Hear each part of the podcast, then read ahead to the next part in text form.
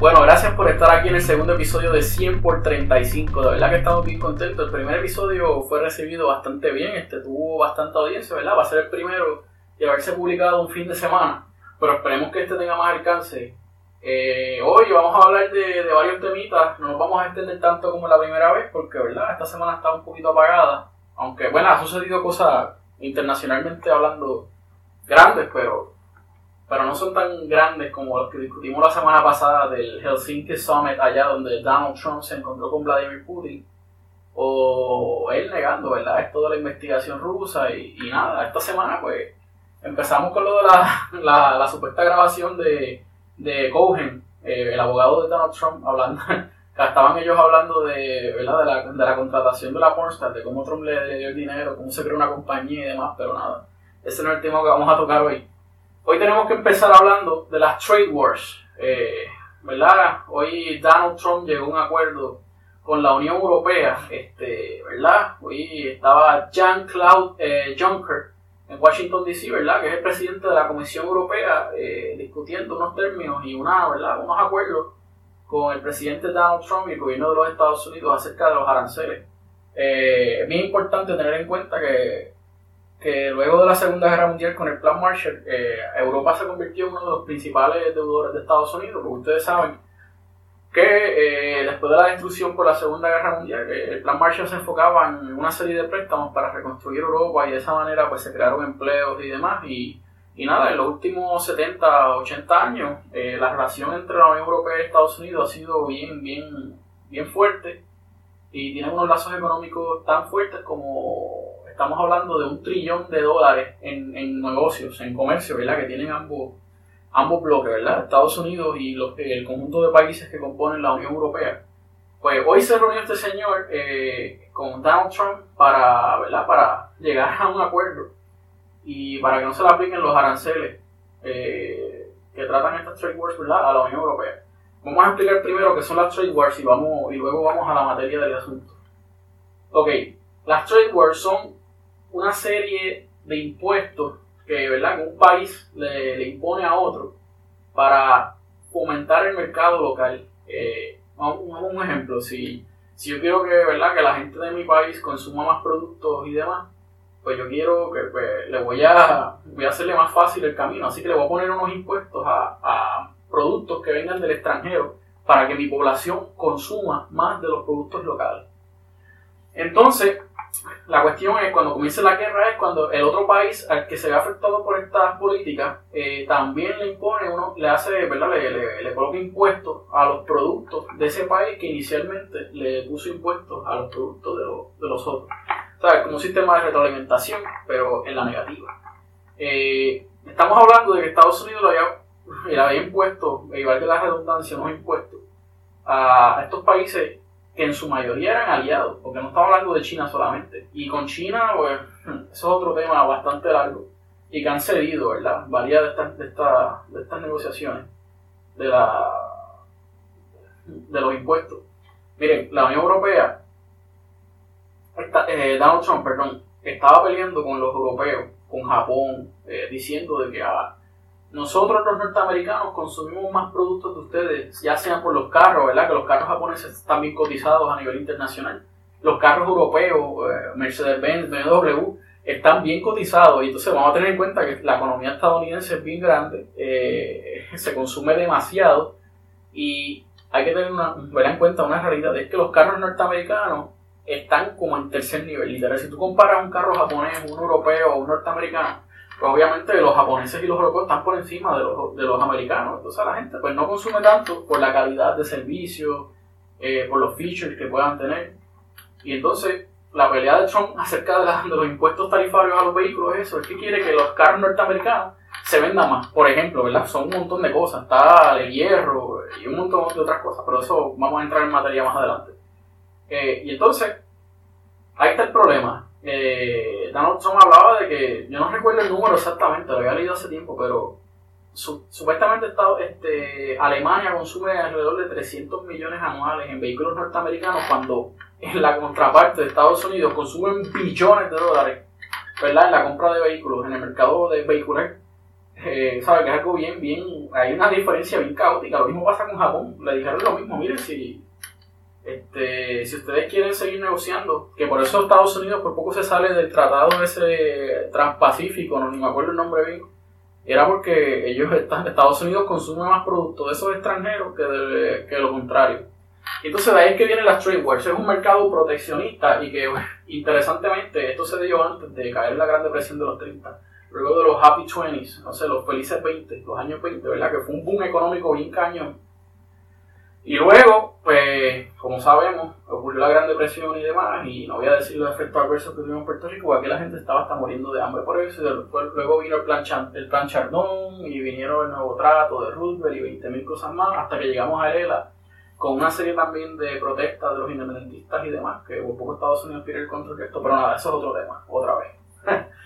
Pero nada, ok, la cuestión, la cuestión es que Donald Trump comenzó también a subsidiar ciertas áreas de manufactura y la agricultura, ¿verdad? Para que salgan más baratos los productos cuando los norteamericanos fueran a comprar estos productos norteamericanos. Ahí la competencia eh, se ve afectada por otros países. Ahí no pueden competir, obviamente, si Japón, eh, Alemania o algún país de estos que importe algún, alguna cuestión a los Estados Unidos ¿sabe? El producto va a estar más caro y entonces si el norteamericano va a, va a consumir lo de ellos porque está subsidiado, el precio está más bajo, no tiene aranceles, no tiene impuestos arancelarios como al contrario lo tendrían ellos allá. Entonces, así es como ocurre en esta trade war. Eh, le, imponemos impuestos a otros países, otros países nos imponen impuestos y demás, y entonces ahí comienza la guerra esta comercial.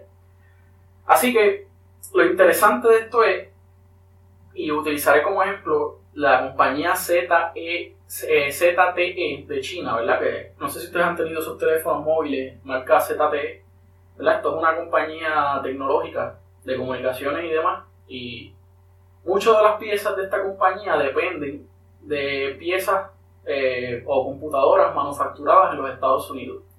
Entonces, un ejemplo, como por ejemplo, y este argumento lo utilizan los norteamericanos, esa compañía está pues se ve afectada por estos aranceles y entonces ellos, los chinos, no pueden comprar eh, esas piezas y obviamente el producto va a subir un montón y entonces su, las personas, tanto de los Estados Unidos como de China, van a dejar de consumir ese producto. Entonces aquí la compañía se podría ir a quiebra. Lo mismo sucede, ¿verdad? Dicen, eh, compañías como estas son estas grandes, ¿verdad? Eh, multinacionales.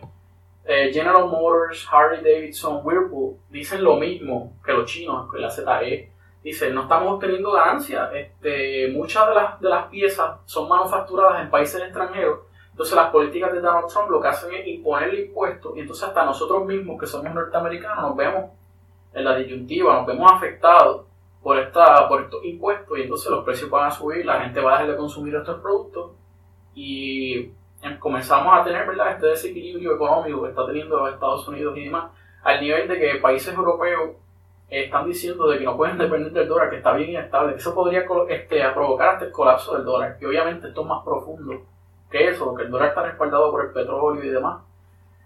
Este, pero ustedes saben, eh, hay una inestabilidad económica increíble y, entonces estamos utilizando dinero del fisco también, dinero público para subsidiar las compañías que se están viendo afectadas por esto y para hacer que norteamericanos consuman.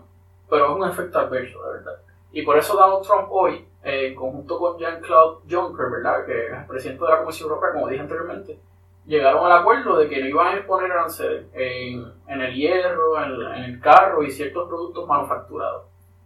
Y como estamos viendo, ¿verdad? No es, que uno esté parcializado aquí ni nada, pero las políticas de Trump están afectando el comercio y Estados Unidos a, nivel mundial. Este, y estamos viendo que personas dentro del mismo Estados Unidos Inclusive, eh, la, Harley Davidson, miren qué, interesante esto. Yo había leído una noticia hace como un mes de que ellos iban a mover operaciones de Estados Unidos a México. Imagínense.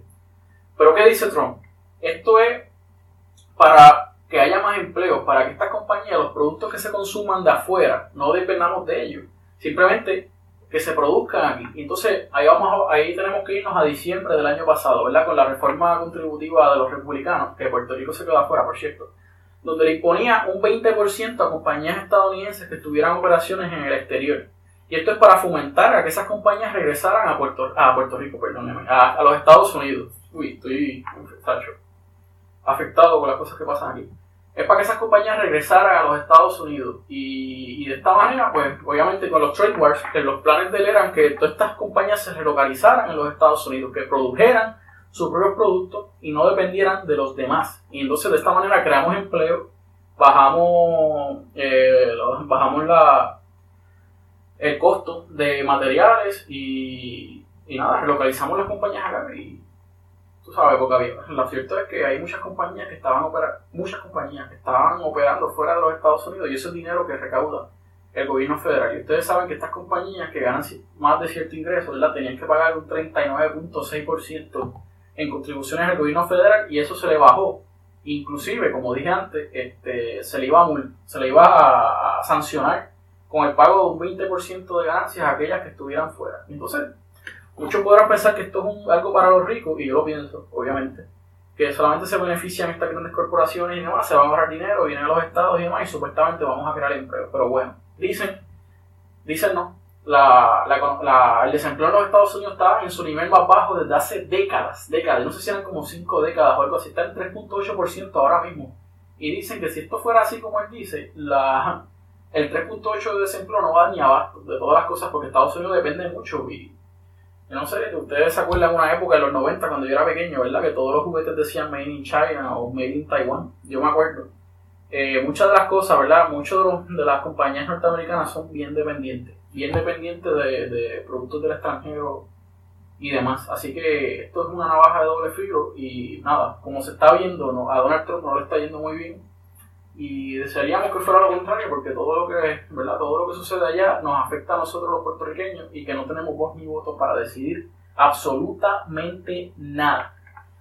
Eso se puede ver, ¿verdad? Hasta que hoy se reunió, eh, estaba el gobierno de Puerto Rico en unas vistas con el Departamento de Energía y Recursos Naturales de Estados Unidos allá ante Bicho, ¿verdad? Que el gobernador se sentó. Y están decidiendo ellos allá si se va a privatizar o no la Autoridad de Energía Eléctrica y, el gobierno federal dice, ¿verdad? Ellos dicen que tiene que, tiene que, que avanzar en la privatización para que ustedes vean. Y ahora Rosselló se está poniendo. Yo me imagino que es porque, pues, para poner a su gente ahí para que se venda, pero nada. Eso, es otro tema y que hoy no vamos a tocar. Así que tienen ahí más o menos un background de lo que son las trade wars y de cómo están retrocediendo, ¿verdad? Ya no tenemos la misma fuerza. Yo no sé cuál es la estrategia de este gobierno de Trump, si es para intimidar o de verdad eh, está fuerte, está desestabilizando y lo triste es que esto es a sus propios aliados. Así que hay que, hay que tener en cuenta los efectos adversativos, como dije.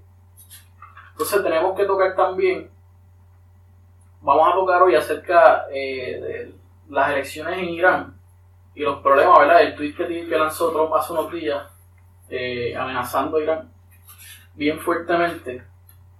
Este, Trump amenazó al gobierno de Irán y le dijo que iban a sufrir lo que pocos países han sufrido. Y Pompeo, por otro lado, comparó este, el gobierno iraní con una mafia. Este, en mayo, tenemos que, vamos a volver a mayo de este año, Trump se había retirado del acuerdo con Irán este, de, la, de la no proliferación de bombas nucleares, ¿verdad? De armamento nuclear.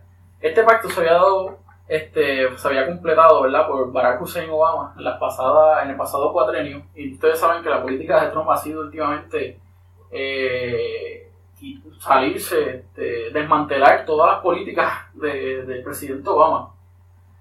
Miren, este, Trump había, se había retirado del acuerdo nuclear este, y este contaba en que Estados Unidos le iba, le iba a remover las sanciones a Irán a cambio de la no proliferación de, armas nucleares. Así que si Irán dejaba de, ¿verdad? de producir bombas nucleares, ellos se iban a retirar del, de la, ellos le iban a retirar las sanciones. Luego de retirarse Trump de este acuerdo, se le impuso las sanciones al petróleo iraní otra vez eh, y a todas las personas, a todos los países que le compraran petróleo allá. Entonces, esto, esto está bien interesante porque el tweet de Trump viene, este, viene este, en contraparte, ¿verdad? De que el, presidente de, de, Irán había dicho que si no se lleva la paz, a la madre de todas las paces con los Estados Unidos, se iba a formar la madre de toda la guerra. Y esto Trump lo tomó como una amenaza, le dijo que lo iban a invadir y que lo iban a bombardear nuclearmente, ¿saben? Directamente. Y es bien interesante porque esto fue algo parecido a lo que sucedió con Norte-Corea, Corea del Norte, ¿verdad? Este, donde tantas amenazas por Twitter diciéndole ñoño allá a, al hombre cohete, el Little Rocket, como le decía Trump. ¿Sabe quién era el más, el más y perdonen la, la palabra coloquial, el más que roncaba, ¿verdad? Por Twitter eh, quién era el más, ¿verdad? El más, más cojón, para, para, que se entienda. Y entonces tenemos varias, ¿verdad? Eh, varias hipótesis. Yo no sé si Trump hace esto para intimidar a Irán, para que ¿verdad? se someta a las políticas que quiere y desnuclearizarlo completamente, teniendo en cuenta de que ahora mismo hay una serie de guerras civiles, porque son las elecciones y la gente está bien molesta ya, obviamente, porque es una... Pues, yo no entiendo muy bien cómo ve el sistema iraní, el sistema de gobernanza pero la gente está bien molesta, se está yendo a las calles, el gobierno está matando civiles y demás. Y entonces ese es el argumento y esa es la retórica que utiliza Estados Unidos otra vez, como lo utilizó con Siria, con las armas químicas de Bashar al-Assad, diciendo que era un abuso contra la propia gente y demás, y ellos tenían que intervenir porque se estaban violentando derechos humanos y demás. Y como sucedía con Corea del Norte, lo mismo, y como sucede con todos los países, Saddam Hussein, cada vez que alguien, cada vez que Estados Unidos va a intervenir con un país, es la misma retórica. Es están violando derechos civiles, tenemos que meternos allá. Cuando realmente es porque pues, quieren pasarle por encima al país y, y estas cuestiones del petróleo, gente. Así que básicamente son las cosas más importantes que han sucedido esta semana. Este, hoy miércoles, ¿verdad? Y nada, vamos a seguir. Gracias por estar aquí. Este, esto es 100 por 35. Nos vemos en el próximo segmento, gente.